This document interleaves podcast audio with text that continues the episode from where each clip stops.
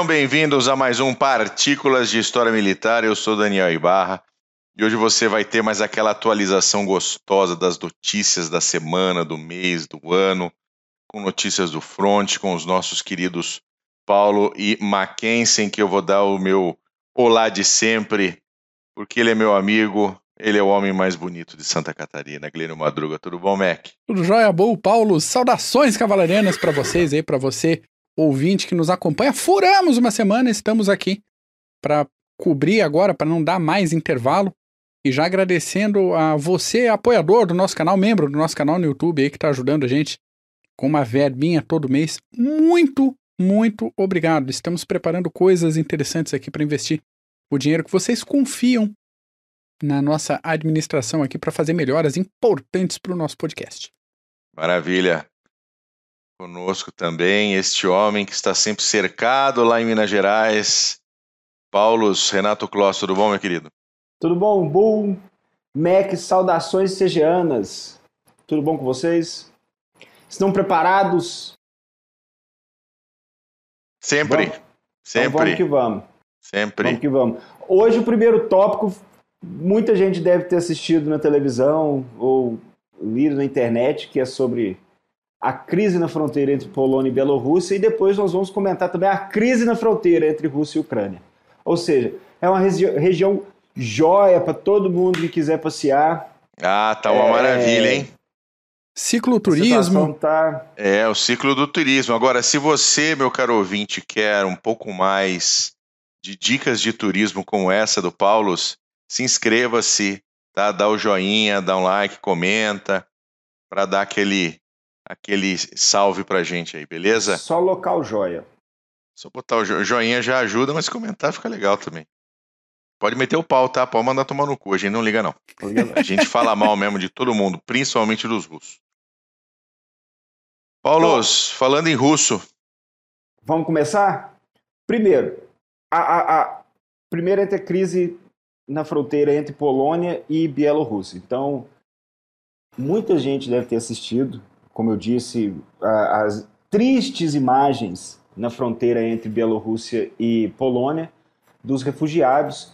Tem, eles falam que são refugiados sírios, iraquianos, curdos, mas tem até cubano tentando entrar dentro do bloco. Ou seja, são os refugiados que viajaram para a Bielorrússia e estão tentando entrar dentro do bloco da União Europeia através da Polônia, só que a Polônia não deixa eles entrarem.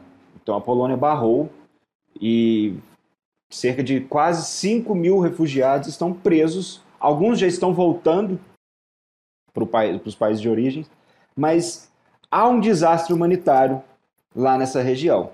Agora, quando a gente tenta entender o que está acontecendo, dá até mais raiva. Porque, bom, fazendo background, entre fronteira de Polônia e Bielorrússia, uma série de refugiados estão tentando entrar no bloco. Quando que isso aconteceu? Desde quando isso ocorre? Desde o começo do ano, só que agora se agravou nesse último mês, agora de novembro. Então, muitos refugiados viajaram para a Bielorrússia com a esperança de conseguir entrar no bloco, só que não conseguiram. Então, eles estão, a Deus dará, eles buscam, eles buscam especialmente a Alemanha, né? Alemanha, ah, até Polônia, eles tentam. Qualquer lugar que eles consigam. Na Bielorrússia que eles não querem ficar. Por que será? Lá eles não querem. Então, a, a União Europeia e a OTAN, eles culpam Lukashenko, nosso amigo, que citamos, já estamos citando várias vezes, nós fizemos um, um, um, um PHM sobre a Bielorrússia ano passado, e Lukashenko, pelo que se parece, ele tirou todas as restrições e podem vir, podem vir refugiados que nós ajudaremos a vocês a entrarem no bloco. Abriu as pernas. Abriu exatamente. Não tem visto, pode entrar aqui, aqui como se fosse um local de trânsito. E nossos agentes irão ajudar vocês a cruzarem a fronteira. Eles estavam dando alicate para os refugiados para eles cortarem os arames e poderem entrar. Então, a União Europeia e a OTAN acusam a Bielorrússia, Lukashenko, e ele admitiu esses dias, realmente, ele está deixando os refugiados entrarem no país e entrarem no bloco da União Europeia. Lukashenko está usando os refugiados como arma política. Ele está usando para criar é, caos, desordem, tanto na Polônia como na União Europeia. Então, ele facilitou, e todos vão se lembrar, no começo do ano já haviam sanções devido aos protestos do ano passado, e no começo do ano, não tão no começo do ano, mas teve aquele caso do avião da Ryanair, que eles Sim. mandaram descer em Minsk para prender o, o, um dissidente político. Então, a partir disso, começaram a ter mais sanções. Então, o que, que o Lukashenko fez? Olha, devido às sanções, eu não tenho dinheiro para mais barrar esses refugiados. Eu não tenho como barrar todos eles, então eu estou deixando eles entrarem. Chantagem. Pura. É chantagem. Simples. Exatamente isso. Agora, triste ver que um líder está usando os refugiados como arma política. E tem muita gente falando: olha, isso é uma guerra híbrida do Putin, da Bielorrússia contra a OTAN, a Europeia. Poxa, se, agora tudo é guerra híbrida. Não, não, quem está nos. Para aqueles que estão nos escutando, assistindo, não fala guerra híbrida, não dê essa bobeira, não. Fica bonitinho, fala as coisas direito, presta atenção no que a gente está falando. Não fala guerra híbrida, não existe isso. Então, Lukashenko está usando, devido às sanções, retaliando a União Europeia através dos refugiados. O que não é novidade. Aí que tá, Bu. Na verdade, não é, não é novidade. Só que os líderes que estão em volta da União Europeia eles já perceberam como que se chantageia a União Europeia. Sim, Desde 2015, sim. a União Europeia vem barrando esses refugiados. Milhares se afogaram no Mediterrâneo, ou centenas de milhares estão presos naqueles centros de detenções nas ilhas gregas porque não conseguem entrar. Então, o que o Lukashenko fez é apenas mais uma ação que vários. Sim. Em 2010, Gaddafi falou: se vocês não me derem dinheiro, eu vou deixar um monte de refugiado ignorante e analfabeto entrarem na União Europeia. Deram dinheiro, quase 60 milhões de euros na época. Erdogan, em 2015, 2016, com aquele tanto de refugiado, falou: olha, eu não consigo, é, tendo problemas, ainda mais para ferrar o, o, os gregos ali do lado, eu não consigo, eu preciso de dinheiro para manter esses refugiados, senão eu vou ter que soltar. Ele ganhou 6 bilhões de dólares nessa brincadeira. Então os líderes hoje em dia, eles sabem como atingir o ponto fraco da União Europeia. Até a Merkel, no começo, em 2015, estava abrindo os braços, venham imigrantes, venham refugiados para cá tal, e depois acabou. Não! Toda a União Europeia hoje busca certas políticas para barrar. Eles têm medo. Caso entre esse tanto de refugiados e acaba criando um caos político. Não, então, um caos soci... o caos social já está, né? Porque Exatamente, você olha a situação de barrar. Paris, você olha a situação das cidades francesas, a situação no Pas de Calais. Sim. Porque eles não Cadiz, conseguem entrar. Eles não conseguem entrar na, na Grã-Bretanha. Também, a região de Celta. Então. E própria Alemanha tem um problema grave com isso. Sim, até os países, o... os países nórdicos sofrem muito com a imigração indiscriminada. Então é, é, assim, é, é, até difícil falar ah, a solução é isso, a solução é aquilo. Na minha humilde e, e, e ignorante opinião, a solução é você conseguir ajudar essas pessoas a voltarem para casa, porque voltar para casa seja uma vantagem, porque a sua casa, o seu país está em reconstrução, o seu país precisa de você. Acontece que as, os, os cenários são muito complexos, né? De toda, de toda a parte. É só olhar para a Síria. Sim. Só olhar para a Síria.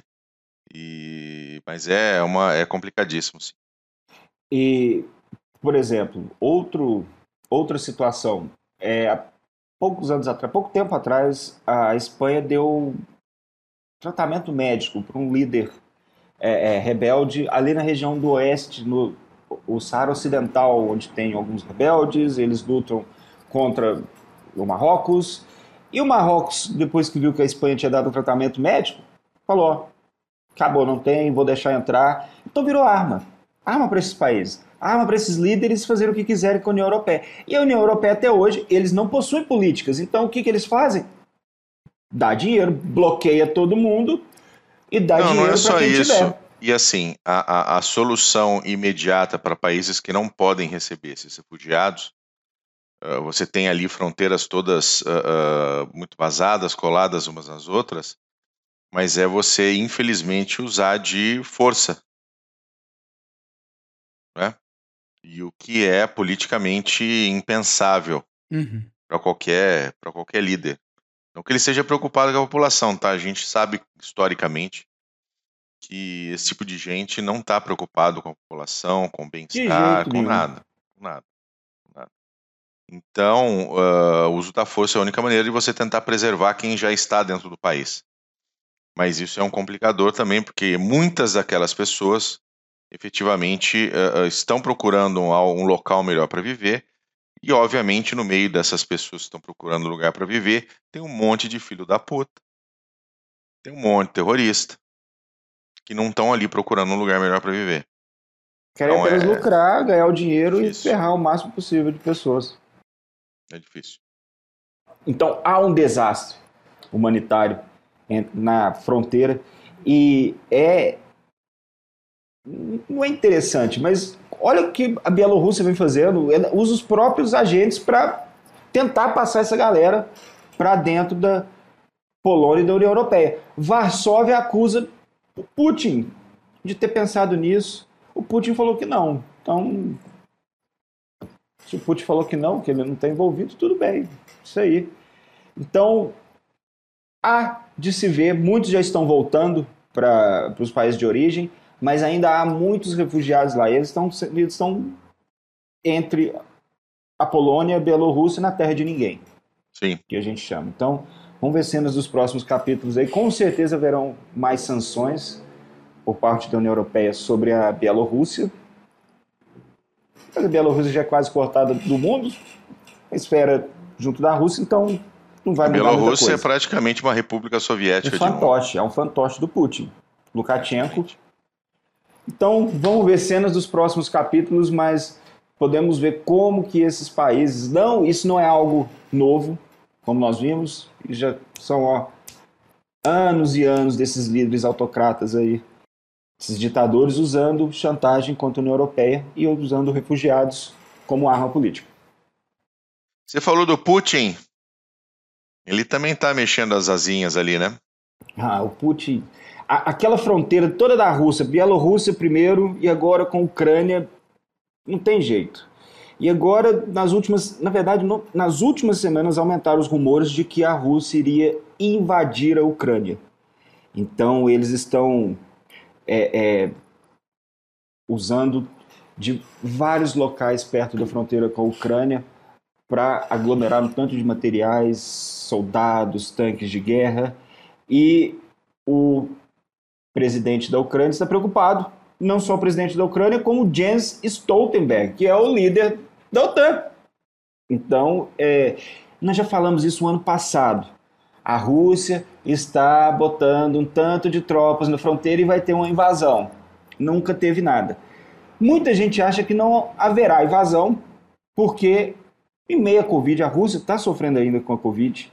Então, tem dinheiro para uma aventura invadir, um, ainda mais no século, poxa, 2021, invadir um, um país forte como a Ucrânia.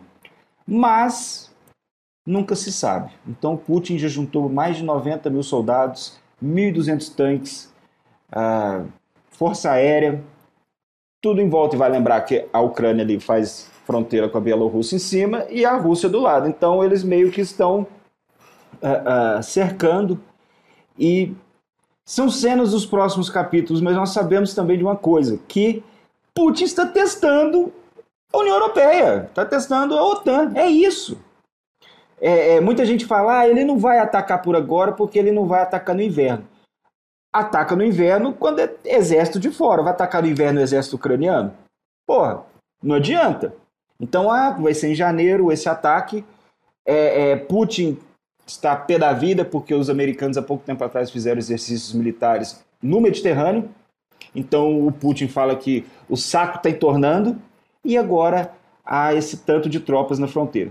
Putin está apenas testando a OTAN, a União Europeia, a união deles. Será que eles vão ajudar a Ucrânia se eu for atacar? Como que eles irão responder? E vale lembrar que os Estados Unidos, a Grã-Bretanha e outros países da OTAN vêm dando treinamento para os ucranianos desde 2014, 2015, até antes. Os Estados Unidos deram tanto de lançadores Javelin para ver se melhora a situação, mas vai ter que ajudar mais, se caso tiver uma invasão. Eu, sinceramente, pela crise que está hoje em dia, não vejo que. Eles até acham que essa crise na Bielorrússia é para como se fosse uma.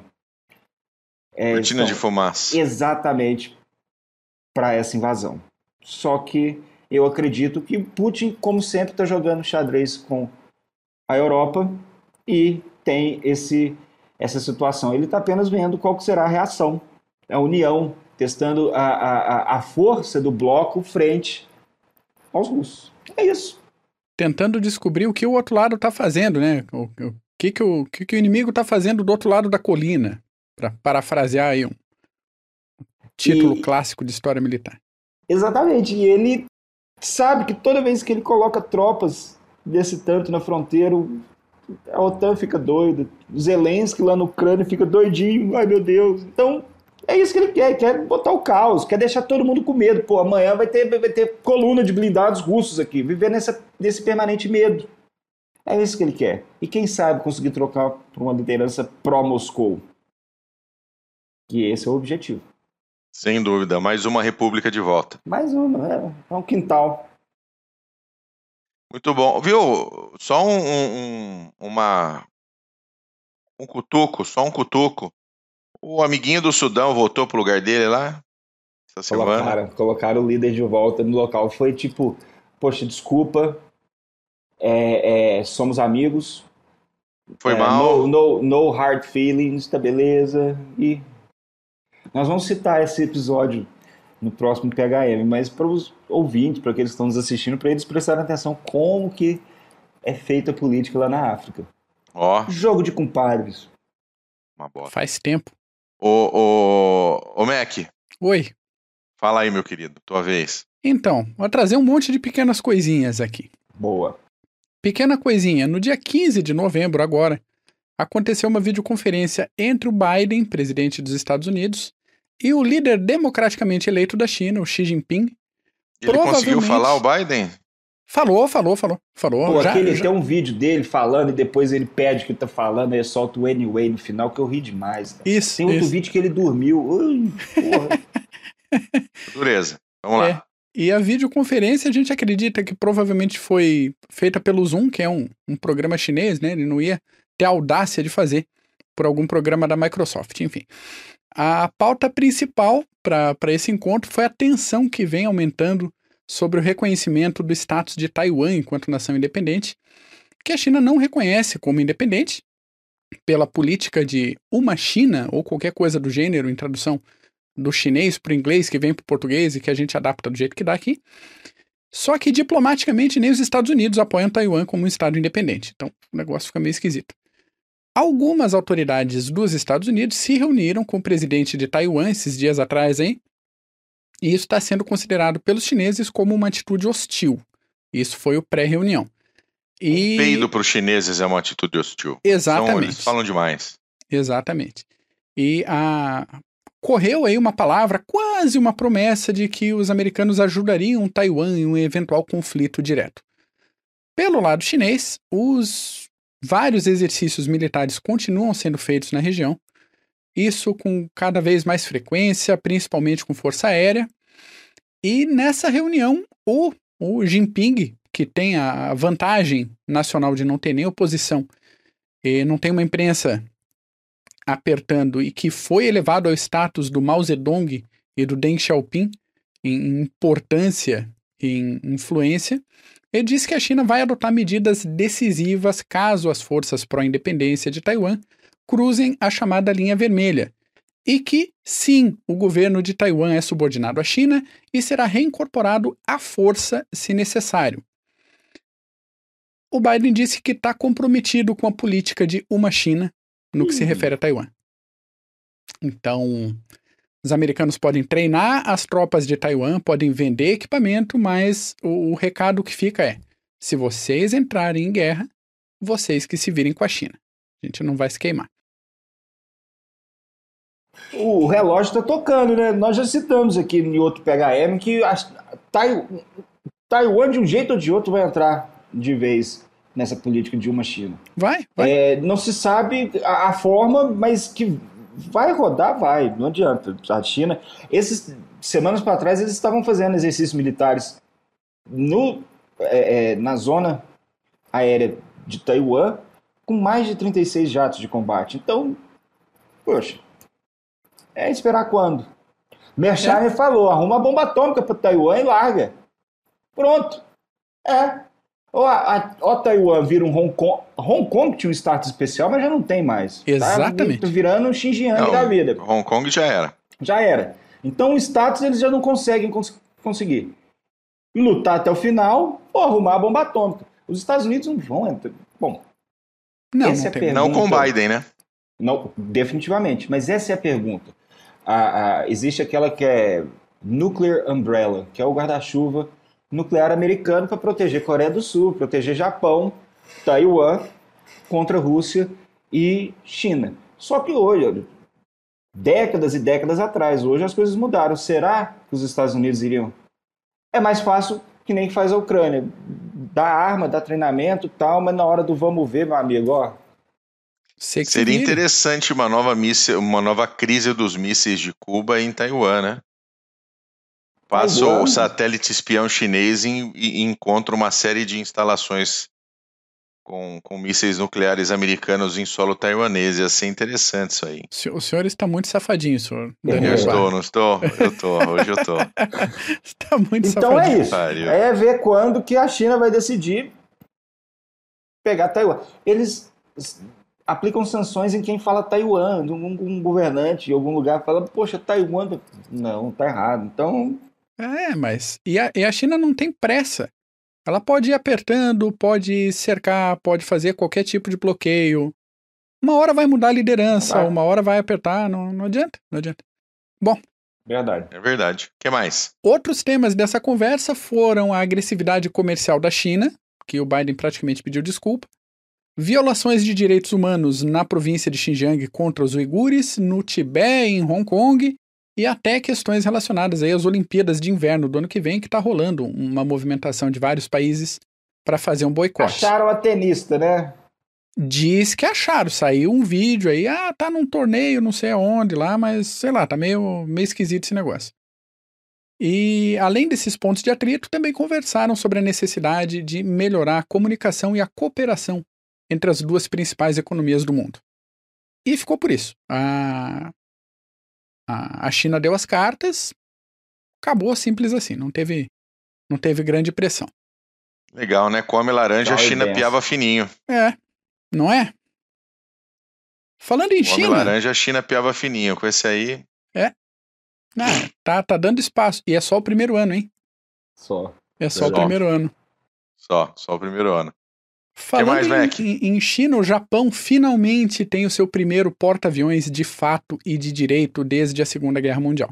Parabéns ao Japão. Parabéns ao Japão. O JS Izumo era até então um porta-helicópteros. É, é, é era um porta-helicópteros. Porta-helicópteros. É, que foi convertido para uso como porta-aviões, é, porta-aviões leve, depois de algumas manobras e testes aí que comprovaram a capacidade dele para operar F-35 desde que com decolagem e pouso vertical. Ainda faltam algumas adaptações e ajustes no navio, mas isso para deixar ele 100% operacional no uso dos F-35. Mas o caminho já está escancarado, já foi é, divulgado, é isso aí. O pessoal não sabe exatamente como isso vai ser explicado nas normas japonesas que prevêem forças só de defesa. Como a gente sabe, o porta-aviões é por excelência um vetor de projeção de força e não um, um, uma projeção de defesa, que a gente pode pensar na, na, eh, na ideia de projeção de defesa, como faz, por exemplo, Israel. Papo para outro PHM. Além disso, além do Izumo, outro navio, o JS Kaga, está na fila para adaptações parecidas com o que o Izumo recebeu.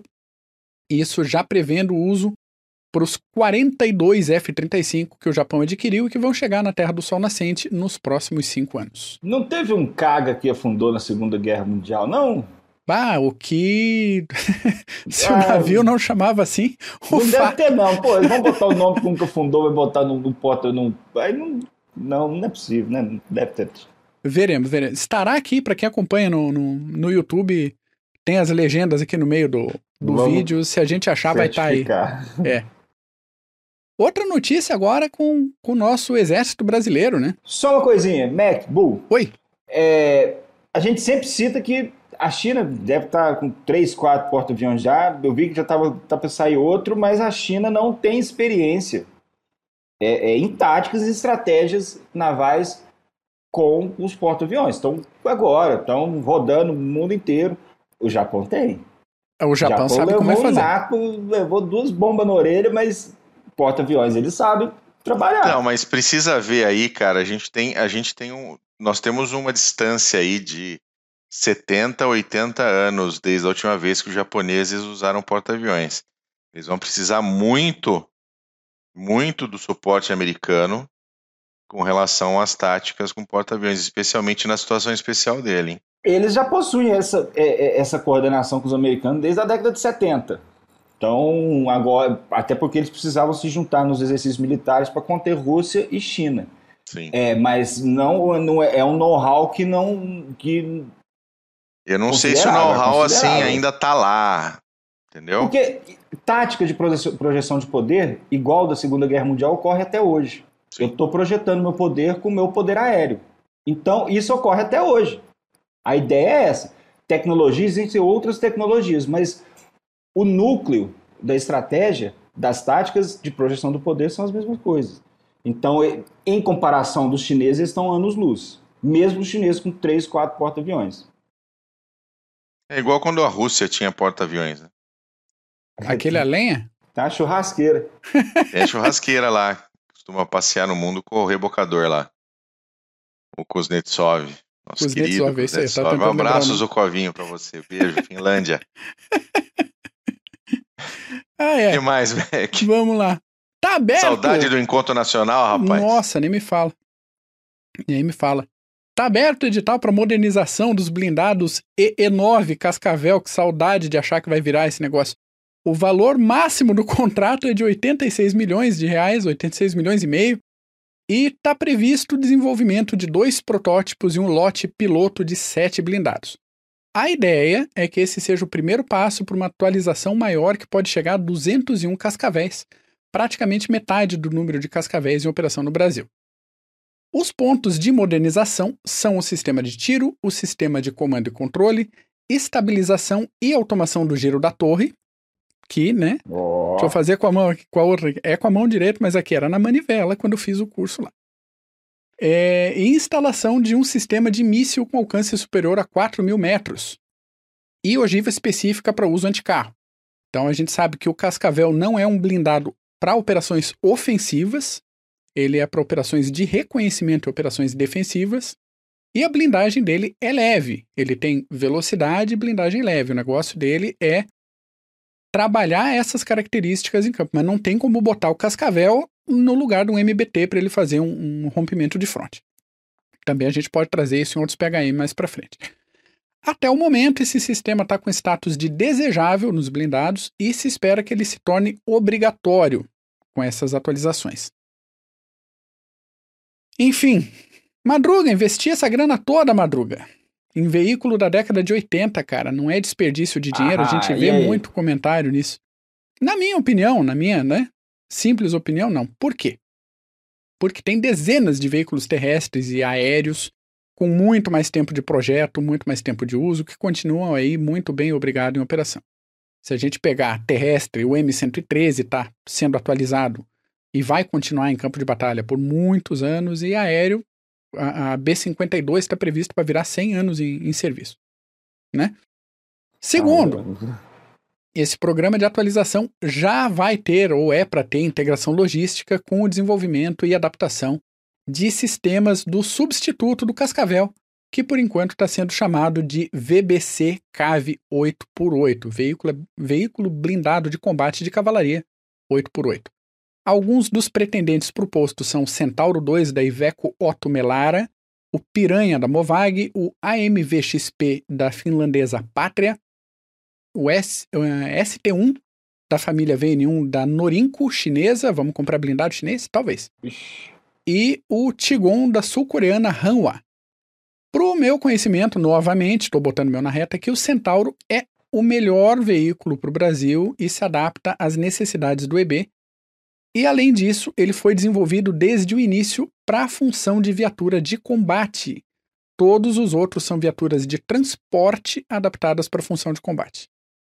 Mas até o Piranha que tá. Sim, até o Piranha. O projeto base dele é, é VBTP, viatura blindada de transporte de pessoal. Eles falaram que tem um muito bom também que saiu, um tal de Osório. Mas aí, É, é, é. outra função. Outra Você é um função. rapaz malvadinho. É, é, Paulo, depois é sou eu. A Depois gente, sou eu. a gente pula uma semana, vocês As ficam todos viúvas do. Osório vão vir aqui no comentário, tá? Fala, dizer que sua mãe não é homem. Cuidado. Não, o Osório. Vamos fazer um, um programa Nós sobre o vamos Osório? sair esse do Osório aí. Vamos Tem, fazer, tem vamos fazer. Acabar com cara. alguns mitos. No ar aqui, comprometimento. A gente tá final de novembro. Vamos fazer para esse ano ainda. Um programa Vamos. sobre o Osório. Tá? Vamos. Mas o Osório, já citando para audiência aí, é viatura principal, é blindado, é. Era para ser, né? É blindado de operação ofensiva. É, seria, é, seria pretérito, né? Futuro do pretérito, é, um equivalente, com quatro aspas de cada lado, do Abrams e do Leclerc e outros blindados assim. Não, é- não é blindado de operação de reconhecimento e defesa. Mas com suspensão do Chevette e motor do Fusca não vai, cara. fica um pouco difícil. Fica um pouco difícil. Sabe que eu tenho uns colegas da, da cavalaria da época do, do curso lá, pessoal que tá nativo ainda, eles estavam postando esses tempos na- na- nas redes sociais é, manutenção do do o Osório. O pessoal tava fazendo uma limpeza, manutenção de rotina lá, para ele continuar pelo menos enquanto peça funcional, o povo, povo todo feliz lá fazendo manutenção. Bonito de ver, bonito, peça de museu, é sempre interessante ser, ser vista, enfim. Falando em blindados, a gente está aqui nessa, na- nessa- nesse assunto. Está sendo testado um novo tipo de munição para uso nos M1 Abrams dos Estados Unidos. A XM1147 multipropósito, também conhecida como AMP, é uma munição que substitui quatro tipos atualmente em uso: a M830 autoexplosivo anticarro, a M830A1 multipropósito anticarro e anti-helicópteros, desenvolvida para derrubar aquelas porcaria daqueles M124 Hind, a M908 anti-obstáculos e a M1028 para uso antipessoal aproximado. A madruga vai dar tiro de blindado em antipessoal. Vai. Vai sim. Vai sim. O canhão principal. Enfim, as vantagens da nova munição são claras. Puf. Nossa, tá chovendo o inimigo. As vantagens da nova munição são as seguintes: logística e distribuição. É muito mais fácil projetar e distribuir um tipo de munição do que quatro. Sim. Uso direto, não precisa ficar escolhendo muito no meio da batalha. Não falta munição específica e esses dois pontos dentro da. Pensa o seguinte: você, dentro de uma tripulação de blindado, você tem uma previsão da missão que você vai cumprir e cinco munições diferentes para você carregar. Qual que, quantas de cada uma que você precisa levar? Porque não dá para voltar no meio e reabastecer. Falar, ó, faltou munição de carro. Eu só tenho uma de pessoal. Então, né? é, Você tendo uma munição assim multipropósito fica muito mais fácil. Você bota uma específica anticarro é, autoexplosivo de alta capacidade e é um monte dessas multipropósito que você pode usar à vontade. Além disso, ah, como capacidades adicionais, você elimina equipes de terra com armas anticarro a uma distância maior. Sim, Opa. estamos falando de, de chover inimigo. Sabe aquele papo de ah, o blindado tá longe, qualquer infante com, com uma arma anticarro. Não, agora vai ter mais alcance, mais antecipação. Tem luneta, tem sensor térmico. A hora que o, o pessoal estiver calculando, ah, daqui a tantos metros vai dar para disparar, pronto, acabou assim, já era. E elimina obstáculos para o progresso de infantaria também de distâncias maiores. Então não precisa chegar com o blindado tão perto de um obstáculo físico, seja ele uma construção, um muro, um, um- uma barreira, não precisa colocar o teu blindado numa situação vulnerável para vaporizar aquele negócio para tua equipe de terra poder entrar e fazer o, o trabalho mais minucioso que é, é, é, tão válido, tão importante, que é o trabalho da infantaria, que a gente pega no pé de um de outro, mas aquele esquema, a, a cavalaria passa explodindo tudo quanto é coisa, mas tem que ter o pessoal tem no chão lá, lá, tem que ter o pé de poeira para ir no cantinho, para fazer é, inspeção, quem vai ocupar o terreno é o pé de poeira, não adianta. A gente explode as coisas antes, prepara, tenta deixar o negócio mais é, razoável possível para dar o menos trabalho possível para o pessoal de infantaria, mas o pessoal tem que ir lá do mesmo jeito. Bom, o início dos testes dessa munição estava previsto para acontecer o ano passado, mas foi adiado por conta da pandemia. Esse ano, agora 2021, foram testadas 86 munições e mais testes já estão previstos para o ano que vem, mas a Iron Brigade já está atualizando os carros para uso desse novo tipo de munição. Então, só 86 foram disparadas, já foi aprovado, já tem uma brigada atualizando para trabalhar com isso aí. Então, a princípio, munição aprovada para os Abrams. E vamos trocar de assunto. A gente estava falando do Putin, né? Fazer um, um, um passinho histórico para trás aqui. Em 1983, os Estados Unidos lançaram um programa chamado Iniciativa Estratégica de Defesa, apelidado carinhosamente de Star Wars, que era um sistema, ou seria um sistema complexo que previa a criação de conex e conexão de vários radares, mísseis, satélites, é, além de armas de energia dirigida. Olha que negócio futurista. A gente está pensando em 1983, hein, gente? A ideia seria destruir, ter uma capacidade de destruição dos ICBMs no meio da trajetória, quando eles saem da, da área de armas convencionais em velocidade altíssima e não tem muito faz o que fazer quando eles estão a uma velocidade muito alta, uma altitude muito elevada. A ideia era conseguir abater esses ICBMs e acabar com aquela questão de, em um evento nuclear, ter uma garantia de destruição mútua, que foi o que segurou muito na Guerra Fria. Ninguém queria apertar o botãozinho Sim. nuclear porque ia todo mundo virar fumacinha. Quem tivesse um sistema desse eliminaria a, a destruição mútua. Então, Estados Unidos investiram algum dinheiro, só que a União Soviética acreditou tanto nesse negócio que gastou uma grana que não tinha e até colocou um, um módulo é, no espaço com ogivas nucleares, o negócio, e daí caiu, não sei se caíram o troço, o troço caiu sozinho, enfim. Mas o negócio levou o mesmo destino da União Soviética no fim das contas, né? E aparentemente alguns russos ficaram com isso meio entalado na garganta, porque esse mês a Rússia resolveu testar um míssil específico para destruir satélites. E o alvo foi um satélite russo chamado Tselina D, que estava em órbita desde 1982. Então, mais um é, vestígio da União Soviética que acaba de desaparecer da história. A mãe Rússia, a gente sabe, sempre pode produzir mais satélites, mas, mas o caso é que a destruição desse equipamento gerou mais de 1.500 destroços potencialmente perigosos para a tripulação da Estação é, Espacial Internacional, tanto é que a galera toda que estava na estação teve que sair correndo para os módulos de evacuação, porque talvez batesse o negócio e daí despressuriza e já era todo mundo. Né? O pessoal se preparou mesmo para evacuação de emergência. Fora isso, tem uma quantidade, alguns milhares de satélites nessa faixa orbital que podem ser atingidos por esse lixo russo. Lixo russo. Lixo russo. Enfim. É, né? É, e aquele negócio. Boa parte do Ocidente está criticando os russos, porque porra, que falta de responsabilidade esse negócio. Os russos falando que tudo foi friamente calculado e que não tinha perigo para ninguém, né? Vai ter um super controle da projeção dos destroços na, numa altitude orbital.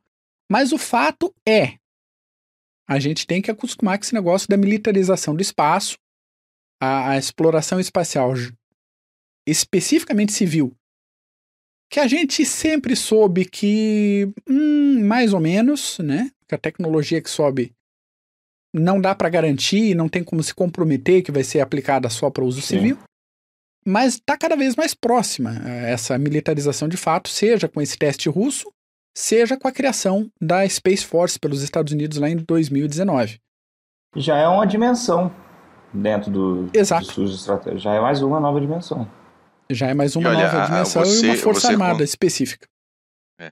E você conseguir derrubar um satélite com um míssil É como você acertar uma bola de tênis num jogo de tênis enquanto o jogo acontece com um tiro de, de arma de fogo. É só para ter mais Sim. ou menos uma ideia do, do, do tipo de, de, de, matemática e de esforço tecnológico que precisa para você poder destruir um satélite que está lá passando por cima. Não é assim, solta aí. Exatamente. É um negócio bem, bem complicado. Bem complicado. Sabe que isso me lembrou um pouco aquele teste que a China fez esses tempos também com um míssil velocidade hipersônica, que foi anunciado, todo mundo ficou assim, como é que eles chegaram so, nessa tecnologia aplicaram Semana passada. É? Cinco vezes a velocidade do som. E aí, como é que faz para se defender do negócio desse? Exatamente. Então, Agora a gente então precisa ver se tudo foi mil maravilhas também, né? Quantos que foram lançados até se pegar? Tem mais isso. Soltaram o míssil agora no Mar do Sul da China e ele desceu para passar pelo sul e dar a volta e cair lá no norte, nos Estados, pelos Estados Unidos. Por onde eles não esperam. Né? Exatamente, Sim. exatamente. Então a tecnologia está aí, literalmente voando, e é bom que as equipes de, de é, sistemas de defesa estejam ligadas, porque por um lado a gente tem, se a gente considerar a, de repente uma parceria Rússia-China, que pode acontecer, dependendo da situação, pode não acontecer, um já demonstrou capacidade para tirar do ar satélites importantes e derrubar comunicações no século XXI. É o alvo prioritário, mais do que alvo em terra. Sim, sim. E outro pode atingir um alvo em terra com uma velocidade cinco vezes maior do que a velocidade do som. Porra. Então a gente tem um, um cenário um pouco complicado. Eu lembro que o, o, Acho que foi o Bush, no início dos anos 2000, tentou recuperar o, um programa parecido com esse do, do Star Wars acho que era escudo de mísseis o nome, uma coisa assim. É, o nome do programa, mas daí chegou no governo Obama e parou também. Enfim. Vou botar na fronteira da União Europeia com é. a OTAN contra a Rússia. É. Agora vamos ver, mas chega de desgraça de minha parte. Eu encerro minha pauta por aqui, porque. Tá bom. Então tá bom. A eu não tenho pauta nenhuma. Eu não tenho pauta nenhuma. Eu vim aqui só para ser host para ver esses meus queridos amigos, que eu estou com saudade de vocês, fazer um encontro nacional. Estou repetindo porque eu estou com vontade mesmo. E então tá por aí. Algum, alguma mensagenzinha última aí, Paulo? Não, só vamos ficar de olho nos próximos PHMs para ver o desenrolar. Muito bem. E vamos falar do Osório, hein, ainda esse isso. ano. Vamos, vamos, vamos, certeza. Não, é isso, é deixar um abraço para você, ouvinte, que acompanhou a gente até isso. aqui. E vamos agilizar umas pautas quentinhas aí que vocês vêm, vêm pedindo faz tempo. Vamos encerrar o ano bem, bem Isso. recheadinho. Muito bom. Um abraço para você, meu amigo que ficou até agora. Inscreva-se, likezinho, etc. E vamos nós, tá é bom? Valeu, um grande abraço. Tchau. Alô.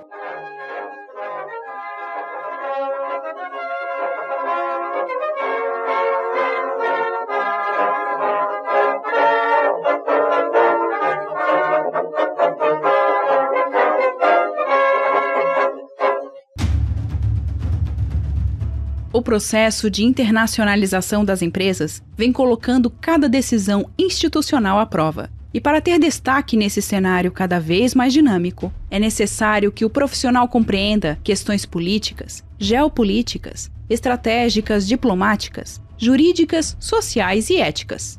Nesse sentido, a Columbus, pós-graduação de alta performance, promove o curso de Relações Internacionais e Diplomacia Empresarial este curso é coordenado pelo professor Marco Túlio Delgobo Freitas e é voltado para profissionais que trabalham em um contexto internacional ou queiram atuar na área de relações internacionais. Se a sua área de atuação for direito administrativo ou gestão estratégica de marketing, a Columbus também tem cursos de pós-graduação que vão te ajudar a desenvolver habilidades e competências para sair na frente como um profissional completo e dinâmico. Acesse o site columbuseducacional.com.br. Informe que conheceu os cursos através do podcast Clube dos Generais e garanta 10% de desconto.